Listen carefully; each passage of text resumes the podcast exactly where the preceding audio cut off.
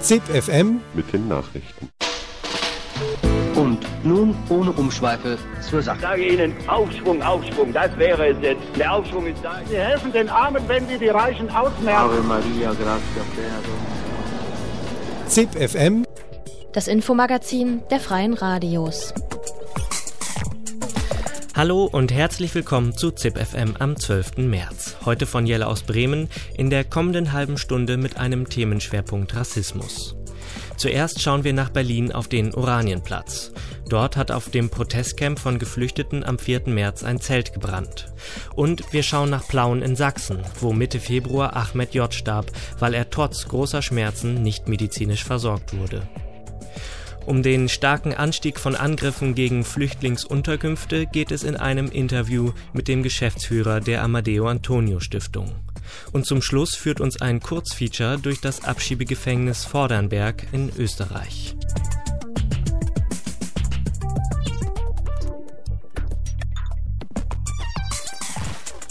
Am Oranienplatz in Berlin steht nun seit weit über einem Jahr ein Protestcamp von Geflüchteten, die für ihre Rechte kämpfen. Insbesondere das Bleiberecht, das Recht zu arbeiten, die Abschaffung von der Residenzpflicht und für die Abschaffung der Unterbringung in Lagern. In den letzten Monaten hat das Camp mehrmals rassistische Gewalt erlebt. So brannte im Februar die Toilette des Protestcamps und in der Nacht auf den 4. März hat diesmal das Schlafzelt eines Geflüchteten gebrannt, während er darin schlief. Ein Interview von Mathieu von Radio Dreieckland aus Freiburg mit dem Aktivisten Ahmed. Das Interview wurde ursprünglich auf Englisch geführt und wurde für die Übersetzung neu vertont. In der Nacht auf letzten Dienstag hat das Schlafzelt eines Flüchtlings vom Protestcamp am Oranienplatz gebrannt, während er drinnen schlief. Warum geht er davon aus, dass es eine kriminelle Tat war? Wir erleiden viele Angriffe durch Nazis, deshalb halten wir es für den Beweis dafür. Denn letztes Jahr wurde jemand hier nachts durch Nazis angegriffen. Jetzt ist er wieder einigermaßen gesund, aber nicht ganz, denn sein Körper wird seine ganzen Fähigkeiten nie ganz wie früher rückgewinnen. Auch unsere Toilette wurde niedergebrannt. Wir wissen nicht, wer es getan hat. Wir wurden auch am Informationszentrum hier am Oranienplatz angegriffen. Und dieser jüngste Angriff, die Brandstiftung an dem Zelt, ist der vierte Angriff auf uns. Die Toiletten des Protestcamps wurden vergangenen Monat niedergebrannt. Wisst ihr, ob die Ermittlung bereits Ergebnisse geliefert hat? Konnte sie beweisen, dass es sich um eine rassistische Brandstiftung handelte? Nein, das ist das, was wir sagen. Die Polizei soll darüber ermitteln, aber ich weiß nicht, was daraus geworden ist. Ich habe auch gelesen, dass sich oft Nazis in der Nähe des Protestcamps befinden. Interveniert die Polizei, um euch vor ihnen zu schützen? Ja, aber ich glaube nicht, dass die Polizei uns schützen kann, denn wir haben keine Sicherheit hier. Das Einzige, was die Polizei machen kann, ist kommen und ein bisschen kontrollieren, aber sie kann uns nicht stützen. Denn wir befinden uns seit 17 Monaten hier ohne Sicherheit. Die Leute machen mit uns, was sie wollen. Wir haben auch auf der Webseite der Nazis gesehen, dass sie sagen, sie werden kommen und Brand setzen. Wir wissen, dass sie das alles machen, aber die Polizei schert sich nicht drum. Wollt ihr, dass die Polizei präsenter ist auf dem Protestcamp oder denkt ihr, dass das unnütz wäre? Ich denke nicht. Die Menschen ertragen es nicht, dass die Polizei kommt und nichts macht. Die Polizei ist auch gegen uns und wir sind sauer auf sie, weil wir Sicherheit brauchen und wir brauchen keine Polizei, die einen nicht schützen kann. Wir brauchen Schutz von der Regierung. Sie soll uns unsere Rechte geben, also brauchen wir keinen polizeilichen Schutz. Wenn wir einmal unsere Rechte erhalten haben, dann werden wir unter dem polizeilichen Schutz stehen, aber momentan haben wir keinen polizeilichen Schutz. Was erwartet ihr von Politikern und Politikerinnen in Berlin? Sie sollen uns das Recht zu arbeiten und das Bleiberecht geben. Das ist die einzige Lösung, die uns und auch die Leute beruhigen wird, die gegen uns sind. Denn wenn wir das Bleiberecht erhalten, dann wird alles gut sein. Es wird kein Problem mehr geben zwischen uns und Leuten, die gegen uns sind.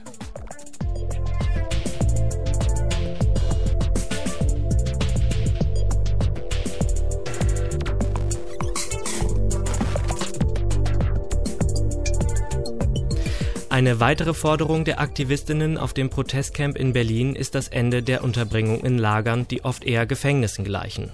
So werden Geflüchtete gezielt aus der Gesellschaft ausgegrenzt. Zusätzlich sind viele Lager überfüllt und die medizinische Versorgung ist mangelhaft. In Plauen in Sachsen ist Ahmed J. deswegen gestorben. Ihm wurde dringend benötigte medizinische Hilfe nicht gewährt. Der Wachdienst verwies laut der anderen BewohnerInnen darauf, dass er einfach keinen Notarzt rufen dürfe. Ein Beitrag von der tagesaktuellen Redaktion von Radio Korax in Halle. Ahmed J. ist tot. Der libysche Flüchtling verstarb am 14. Februar im Flüchtlingslager Plauen in Sachsen. Zuvor hatte er stundenlang über Schmerzen geklagt, doch der diensthabende Wachmann hatte sich geweigert, einen Notarzt zu verständigen. Ahmed reiht sich damit in eine traurige Reihe von Asylbewerbern wie Celan Akan, Heidi Findig und Mohammed Sela ein. Sie und noch viele andere haben in Deutschland wegen unterlassener oder mangelhafter medizinischer Versorgung ihr Leben gelassen. Wer nicht von Anfang an an psychischen oder physischen Schäden leidet, der kann sie hier gratis bekommen. Denn das Leben in Deutschland ist für Flüchtlinge trostlos und menschenfeindlich. Aber eine ehemalige nun anerkannte Asylsuchende erinnert sich noch gut an die unzumutbaren Zustände, die sie in der sogenannten Gemeinschaftsunterkunft erleben musste. Das war, das war total schlimm für mich. Eine Situation in Einlage ist nie gut. Also man kann sich das nicht vorstellen, solange man halt da drinnen gelebt hat. Erstens kommt man an, wo man überhaupt ja gar keine Ahnung hat, wie alles da abläuft und so ist man halt voll alleine gelassen. Man spricht die Sprache zuerst nicht und es gibt so viele Leute, die auch gar keine jetzt keine andere Sprache können. Das ist total schwer. Oftmals sind die Lager auch überbelegt. Für die Dauer des Asylverfahrens und der Duldung haben Asylbewerberinnen nämlich nur einen gesetzlichen Anspruch auf ca. 6 Quadratmeter Wohnraum. Da es keine so kleinen Zimmer gibt, teilen sich in der Regel mehrere Menschen ein Zimmer miteinander. Die Küchen und Bäder werden in den Heimen ebenfalls gemeinschaftlich genutzt. Einzelzimmer gibt es höchst selten. Wir waren zu sechs in einem ganz richtig kleinen Zimmer, wo die Betten jetzt drüber halt zu zweit jetzt gestapelt worden waren. Das ist total schwer, wenn man, wenn man halt die Leute einfach nun so reinschiebt, reinstapelt, wie, wie keine Ahnung, Sardinen, Sardinen in eine kleine Dose jetzt reinstapelt. Auch lässt die hygienische Situation meist mehr als zu wünschen übrig. Das ist total schmutzig gewesen und Bewohnerinnen und Bewohner von dem Lager waren erkrankt und ähm, ich glaube, es war eingeladen in diese famose Chicken Pork oder was auch immer, wie das, wie das, wie das hieß. Und also man, man lebt da und aber hat, hat, hat man jeden Tag irgendwie Angst, dass man krank wird. Die Bedingungen in den Gemeinschaftsunterkünften sind also alles andere als angenehm. Wie man sich da fühlt, jetzt wenn man dort ist, ist halt irgendwie, keine Ahnung, ist eher besser in Deutschland ein Hund zu sein, als ein Asylbewerber zu sein. In den meisten Lagern werden die Bewohnerinnen zudem von einem Sicherheitsdienst bewacht. Diese sind in der Regel aus Kostengründen von den Behörden an private Firmen outgesourced worden. In extremen Fällen wie dem fränkischen Würzburg sind sie explizit dazu eingesetzt, den Kontakt mit der deutschen Zivilgesellschaft soweit es geht zu unterbinden. In Würzburg darf niemand, der nicht bereits den vollständigen Namen eines Bewohners nennen kann, das Lager auch nur betreten. Die Wachmannschaften dienen faktisch der Kontrolle der Flüchtlinge, sind jedoch offiziell zum Schutz der Bewohnerinnen eingesetzt. So auch in Plauen. Dort rühmt man sich sogar damit, dass Wachpersonal rund um die Uhr präsent ist, während das in anderen Lagern nicht der Fall sei. Die Pressesprecherin der Ausländerbehörde in Plauen, Frau Büttner, hält das dortige System daher auch für funktionstüchtig. Grundlage ist ein Sicherheitskonzept, in dem Sicherheitskonzept stehen alle Hauptkriterien, sind niedergeschrieben und für das Wachpersonal haben wir ein zertifiziertes Wachunternehmen genommen. Wer Zertifikat in Deutschland kennt, weiß, dass dort Normen, Kriterien, Qualitätsanforderungen zu erfüllen sind. Das ist in dem Fall, Zertifikate werden auch kontrolliert. Also das war uns wichtig, hier ein zertifiziertes Unternehmen zu finden, die dort diesen Dienst leisten. Trotz eines derart hochqualifizierten Wachpersonals ist nun ein Asylbewerber tot. Wie es dazu kommen konnte, dass sich ein Flüchtling stundenlang in Schmerzen windet und der zertifizierte Wachmann, anstatt Hilfe zu holen, sich in seinem Büro verbarrikadiert, darauf weiß sich die Verwaltung auch keinen Reim zu machen. Warum es dann letztendlich in diesem Fall nicht funktioniert hat, das haben jetzt Ermittlungen zu ergeben, aber grundlegend ist es geregelt. Von Behördenseite wird sich nun von dem diensthabenden Wachmann distanziert. Auch in der Presse wird das Bild vom menschlichen Versagen bemüht. Sicherlich ist es angemessen, dass gegen den Sicherheitsbeamten nun Ermittlungen wegen unterlassener Hilfeleistung angelaufen sind. Von einer alleinigen Schuldzuweisung hält Herr Moradi vom Sächsischen Flüchtlingsrat hingegen nichts. Der Person äh, aus Sündenburg hier zu behandeln, das ist nicht fair.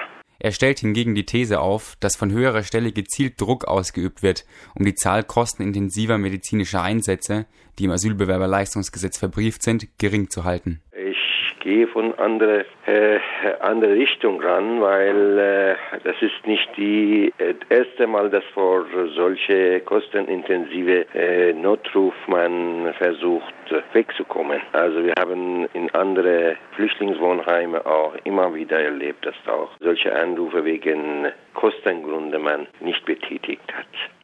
Was in diesem Gesetz geregelt ist, ist eine gesetzlich verankerte Ungleichbehandlung. Nur akute Erkrankungen und Schmerzen werden behandelt. Alle chronischen Beschwerden bedürfen hingegen einer Sondergenehmigung des Sozialamtes. Diese Bürokratie, die allein Geflüchteten in Deutschland vorbehalten ist, führt zu Verzögerungen bei notwendigen Behandlungen. Zum einen steigt so die Zahl der Notarzteinsätze und Notaufnahmen.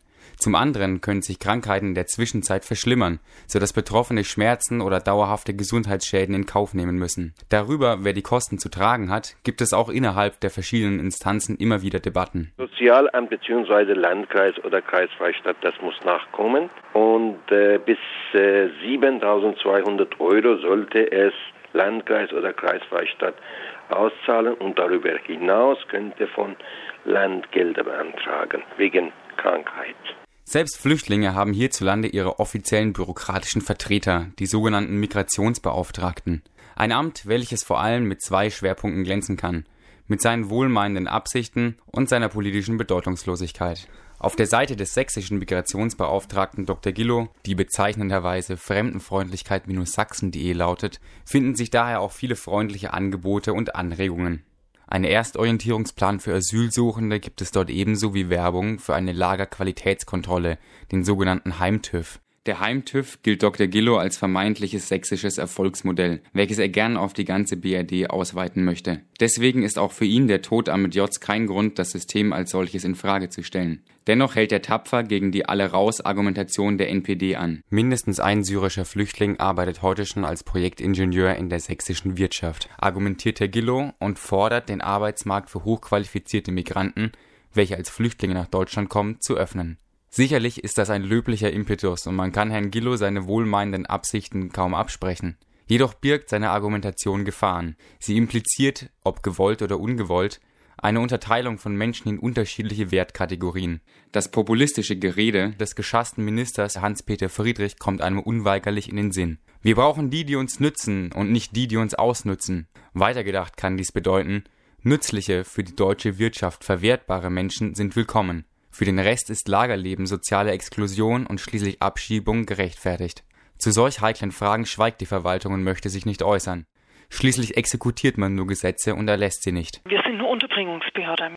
Wir sind jetzt in zweierlei Strukturen, in Verwaltung oder in Politik. Wir sind hier die Verwaltung. Die Argumentation, die die Pressesprecherin hier fährt, ist äußerst perfide. Die Verwaltung verschanzt sich hinter ihrer Aufgabe. Man vollstreckt Gesetze, ohne deren Menschenfeindlichkeit zu hinterfragen, geschweige denn zu kritisieren. Ganz im Gegenteil, man möchte sie noch nicht einmal kommentieren. Mit dieser Logik kann man noch die größten Verbrechen durchführen, sofern sie nur juristisch korrekt erlassen wurden. Und so bildet der Tod von Ahmed J. nur den vorläufigen Höhepunkt des Flüchtlingselends in Deutschland.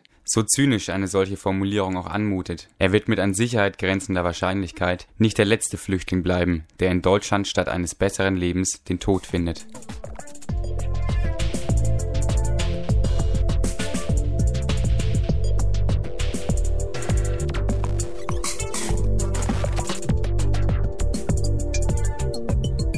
Einen deutlichen Anstieg von Angriffen gegen Flüchtlingsunterkünfte beklagen die Amadeo Antonio Stiftung und Pro Asyl. Mehr als doppelt so viele Gewalt- und Propagandadelikte gegen Asylbewerberinnenheime zählt das BKA für 2013 gegenüber dem Vorjahr. Heike Demmel von Radio Z aus Nürnberg sprach dazu mit Timo Reinfrank, dem Geschäftsführer der Amadeo Antonio Stiftung. Sie und Pro Asyl, Sie weisen auf einen besorgniserregenden Anstieg von gewalttätigen Angriffen gegen Flüchtlingsunterkünfte hin. Wie viele waren das überhaupt im letzten Jahr? Die Zahl ist ja ziemlich nach oben gegangen. Es sind insgesamt 58 Gewalt- und äh, Propagandadelikte, die das Bundeskriminalamt äh, jetzt festgestellt hat. Und äh, wir zählen allerdings vor allen Dingen für 2014 bereits auch einen besorgnisergreifenden Anstieg dieser Übergriffe. Sie haben sich ja jetzt gerade auch noch auf die Zahlen vom BKA berufen. Müsste man da nicht noch von einer höheren Dunkelziffer ausgehen? Ja, natürlich. Also erfahrungsgemäß die EU-Grundrechteagentur rechnet damit, dass ungefähr ähm, ein Viertel bis ein Fünftel der Vorfälle angezeigt werden und dementsprechend, je nachdem, wie die öffentliche Diskussion zu dem Thema ist, gehen wir auch davon aus, dass die Dunkelziffer mindestens dreimal so hoch ist. Wie sehen diese Angriffe denn aus? Es bleibt ja längst nicht mehr nur bei, nur in Anführungszeichen, bei Kundgebungen vor Asylunterkünften. Nein, also die Kundgebungen ähm, sind im Verhältnis das geringste Problem. Es gab eben wirklich 21 Übergriffe auf Unterkünfte, davon sind zwölf richtige Brandanschläge und äh, sieben körperliche Angriffe, die sich eben direkt auf Personen beziehen. ein ganz gutes Beispiel ist ja der Brandanschlag äh, in Germering in Bayern, wo ähm, mehrere Dutzend Asylsuchende aus ihrer Unterkunft vertrieben worden sind. Die sind jetzt zwar zum Teil zurückgekehrt, aber Sie sehen eben im Prinzip, dass es also eben immer viele äh, Personen betrifft. Aber ich glaube, es geht auch gar nicht so sehr um ähm, das körperliche Leid, sondern die wahnsinnige Angstsituation, die damit geschaffen wird. Sie müssen sich vorstellen, die meisten Leute kommen aus äh, Bürgerkriegslinien, flüchten da und kommen dann hierher und haben dann wieder durch diese Konzentration auf engstem Raum in diesen Sammelunterkünften totale Angst, dass sie Opfer eines Anschlages werden. Und das ist das, was die Flüchtlinge uns auch immer wieder erzählen. Gibt es denn mehr Rassismus heutzutage in der Bevölkerung oder ist der Schritt vom rassistischen Denken hin zu gewalttätigen Übergriffen kleiner geworden? Naja, es kommt eben immer darauf an, wie sich Täter legitimiert fühlen durch die öffentliche Meinung, durch ähm, die politische Kultur. Und äh, ich glaube, da haben wir, wenn man jetzt zum Beispiel die Anfang der 90er Jahre, die quasi Pogrome in Rostock-Lichtenhagen zum Vergleich nimmt, da sind wir natürlich jetzt überhaupt nicht. Aber ich finde, das macht nochmal deutlich, wohin das führen kann, wenn es eine entsprechende Stimmung in der Bevölkerung gibt. Und diese Stimmung in der Bevölkerung ist ja auch das, was letztlich den nationalsozialistischen Untergrund sozialisiert hat, dass sie eben versucht haben, diese Stimmung, diesen Rassismus in der Bevölkerung wieder zu mobilisieren. Und äh, das ist auch das, wo im Moment äh, die extrem rechten Parteien versuchen anzusetzen. Sie haben gerade auf die Parteien hingewiesen. Es gibt ja einige neue Parteien oder Parteien wie Pro Deutschland oder die Alternative für Deutschland, die sich sehr gerne sehr volksnah geben und ganz anders auftreten als klassische Neonazi-Skinheads. Schön Sie denn dadurch Rassismus und genau solche Übergriffe in Anführungszeichen effektiver? Sie sprechen halt eine andere Schicht äh, von Leuten an, die ihre Ressentiments nicht so offen zeigen, ähm, die eben nicht vielleicht auch direkt die Anschläge verübt würden, aber letztlich es, fühlen sich natürlich diejenigen, die die Straftäter sind, durch diese äh, Stimmung auch legitimiert. Und äh, weil Sie jetzt gerade die AfD ansprachen, die wiederum setzt natürlich ganz gezielt darauf, eben solche Stimmungen aufzugreifen, aber versucht auch jede Möglichkeit zu nutzen, sich davon zu distanzieren. Das ist halt eine sehr, sehr geschickte Art und Weise, eben genau das auszunutzen. Und ich würde sagen, AfD ist die klassische Sarrazin-Partei. Sarrazin ruft ja nicht zu rechter Hetze auf oder sowas gegen Flüchtlinge direkt oder zu Angriffen, aber er schürt alle Ressentiments ähm, und die ähm, AfD geht ja sogar noch weiter, indem sie sich teilweise nationalsozialistischem Sprachgebrauch bedienen. Wo finden diese Übergriffe denn hauptsächlich statt? Also viele denken jetzt wahrscheinlich wieder, naja, vor allem im Osten. Das stimmt natürlich auch. Da haben wir einen massiven Schwerpunkt, aber wir sehen, es, dass es im Prinzip ein gesamtdeutsches ähm, Phänomen ist. Und wir merken halt auch, dass natürlich die Sensibilität durch die jahrelange Diskussion im Osten sehr viel größer ist und im Westen das nicht entsprechend ernst genommen worden ist. Also da ist der NSU wieder nur ein Beispiel dafür. Sie haben es ja vorhin schon kurz angerissen. Was ist denn zu tun, um diese rassistischen Übergriffe zu stoppen? Äh, erstmal äh, geht, dass es äh, wieder um eine Sicherheit für die Flüchtlinge vor Ort geht, dass das das ist, was ganz am Anfang stehen muss, äh, dass das eben nicht nur die Polizei ist, sondern dass da eben auch die Kommunen, die Bürgermeister, die Zivilgesellschaft vor Ort mit ähm, sich verantwortlich fühlt. Und darüber hinaus wollen wir natürlich eine Willkommenskultur, die sich jetzt eben nicht darauf reduziert, alte Kleidungsstücke oder Möbel für die Flüchtlinge zur Verfügung zu stellen, sondern sie auch zu, zu beteiligen, auf Augenhöhe sie mitzunehmen, ihnen Schulbesuch ähm, zu ermöglichen, den Kindern und für die äh, Erwachsenen Integrations- und auch äh, Deutschkurse gleich vom ersten Tag zur Verfügung zu stellen. Und dann wünschen wir uns natürlich, dass äh, Schluss sein müsste mit dem äh, diskriminierenden Asylbewerberleistungsgesetz. Das sind aber natürlich nur Ebenen auf, auf Landes- und Bundesebene. So. Sind Sie da viele Handlungsspielräume, die von den Kommunen eben genau nicht ausgenutzt werden? Ja, also ich finde, ich sehe eigentlich wenig Kommunen, die da wirklich beispielgebend Hand in Hand zwischen Zivilgesellschaft und kommunalem Handeln stehen. Es gibt äh, im brandenburgischen Wandlitz so eine, wo sich ähm, von heute auf morgen die Bürger zum Beispiel zusammengefunden haben. Das ist so eins unserer wirklichen Highlines deutschlandweit. Aber ähm, dafür gibt es eigentlich im Moment viel zu wenige. Und es ist dann immer auch wirklich ganz, ganz entscheidend, dass äh, jemand äh, aus der Zivilgesellschaft oder eben aus der Kommune das auch in die Hand nimmt. Weil wenn es schleifen gelassen wird, wenn die rechte Hetze beginnen kann, dann sehen wir eben im Prinzip, was im sächsischen Schneeberg passiert ist, wo dann einmal 1800 und dann nochmal 1000 Bürgerinnen und Bürger von einem wirklichen, von einer Kleinstadt ähm, wo dann ein Zehntel gegen Flüchtlinge, gegen Leute, die ihr Grundrecht auf Asyl in Anspruch nehmen, demonstriert. Und das ist dann ganz fatal. Und das dann wieder zurückzudrehen, kostet halt unglaublich viel Kraft. Vielleicht können Sie uns noch mal kurz einen Einblick geben, was, was wurde da in Wandlitz in Brandenburg getan? Also, weil vielleicht kann es ja auch ein bisschen Schule machen und Beispiel geben für andere. Na, in Brandenburg gab es äh, recht schnell eine Einwohnerinnen- und Einwohnerversammlung, wo die Freiwillige Feuerwehr, aber auch sehr schnell die Kommune sich beteiligt haben und ganz klar ähm, gesagt haben, äh, wie können wir die Flüchtlinge denn hier willkommen heißen? Und das war eine ganz andere Grundstimmung, die da reingebracht worden ist, als dass man nicht in erster Linie die Probleme sieht. Das ist jetzt ein positives Beispiel, aber müsste man nicht eigentlich sagen, ähm, solche Flüchtlingsunterkünfte müssen abgeschafft werden, um gar keine Angriffsfläche in dieser Art zu bieten? Genau, das fordern wir auch, weil eben durch diese zentrale Unterbringung die Leute eben auch sehr einfach zur Zielscheibe von äh, rechten rassistischen Angriffen werden.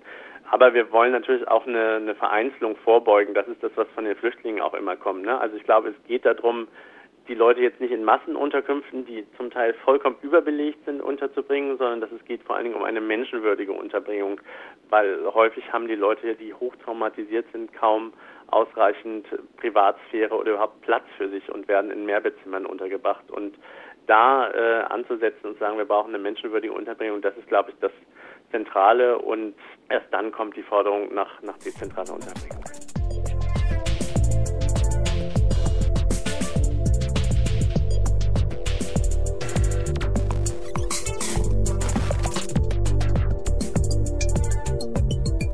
Ganz innovative Architektur wird versprochen im österreichischen Vordernberg.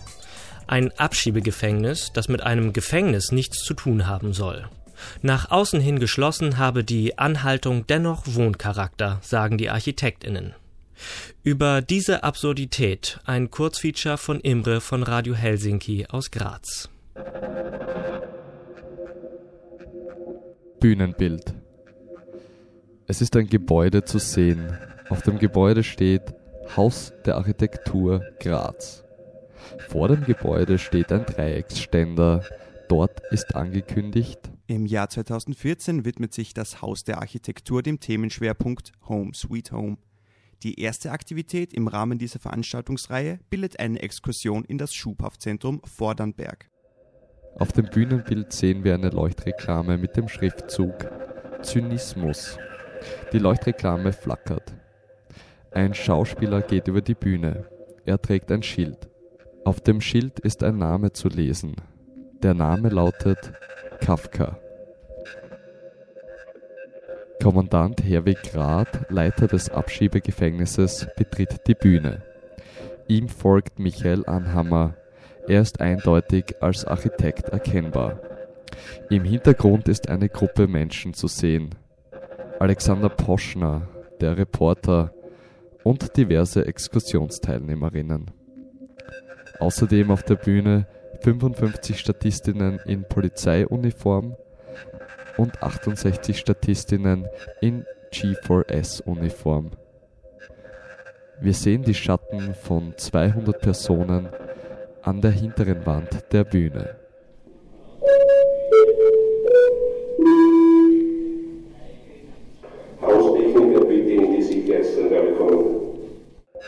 Herr Vigrat beginnt zu sprechen. Er redet in wilden Zungen.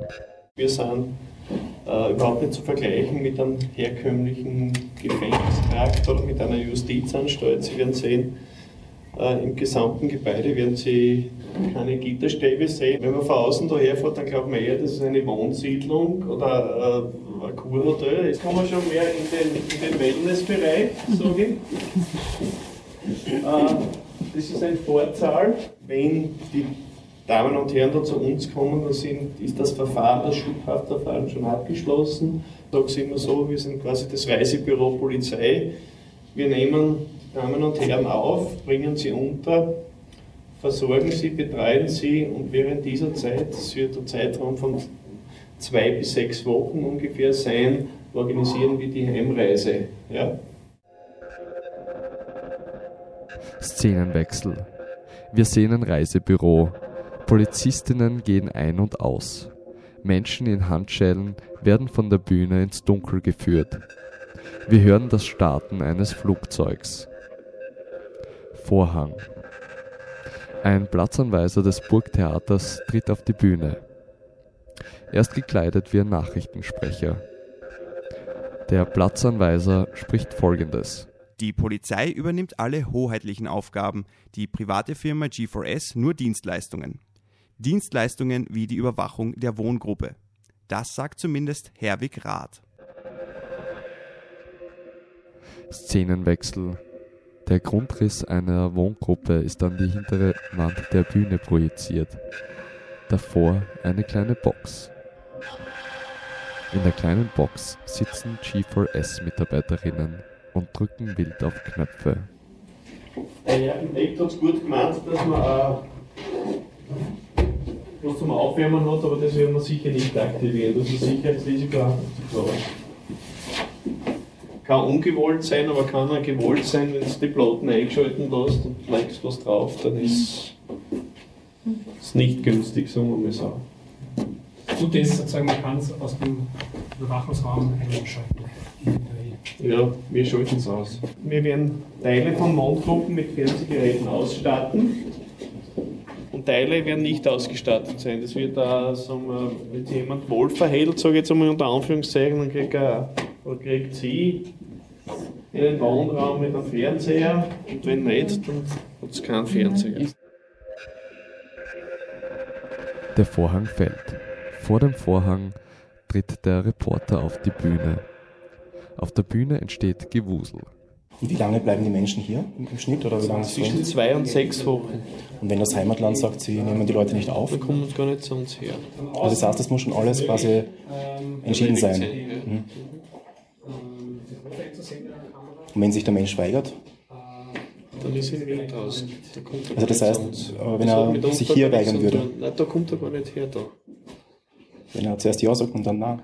Dann kommt er nach Wien raus. Das heißt, dann kommt er wieder zurück. Ja. Aber haben Sie sich jemals gefragt, das, das Projekt äh, als Statement zu nehmen und ähm, also komplett kritisch äh, dem Asylsystem gegenüberzustellen und zu sagen, wir bauen gar kein Gebäude, kein, kein Asylgefängnis, äh, sondern wir versuchen ein Konzept aufzustellen, das ganz anders aussieht, das ganz andere Möglichkeiten schaffen könnte.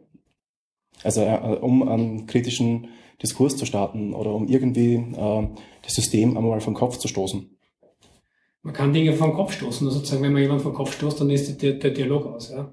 Und, na, und, und, äh, und, und was Sie ansprechen, ist, ist, eine- ist eine Frage, Frage, politisch tätig zu werden. Ja? Mhm. Und das ist sehr in Ordnung. Äh, und da habe ich das, da habe ich eine große Meinung privat dazu. Aber sozusagen, wir haben uns jetzt im Büro entschlossen, ähm, äh, wir haben uns entschlossen zu schauen, was geht. Ja.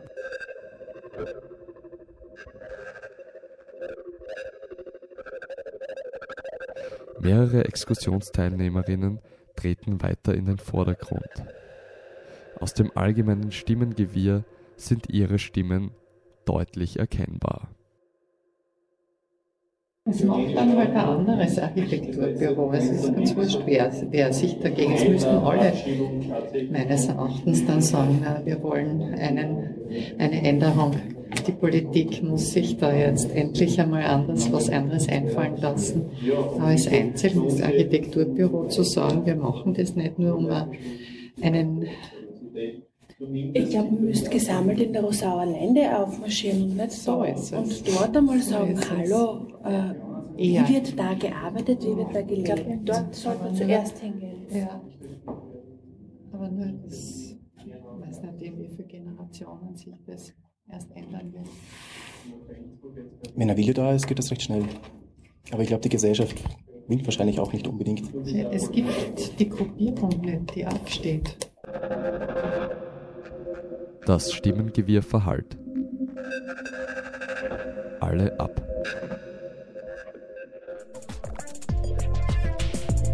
Das war ZipFM für heute. Vielen Dank fürs Zuhören. Das nächste ZipFM hört ihr morgen am 13. März von Coloradio aus Dresden.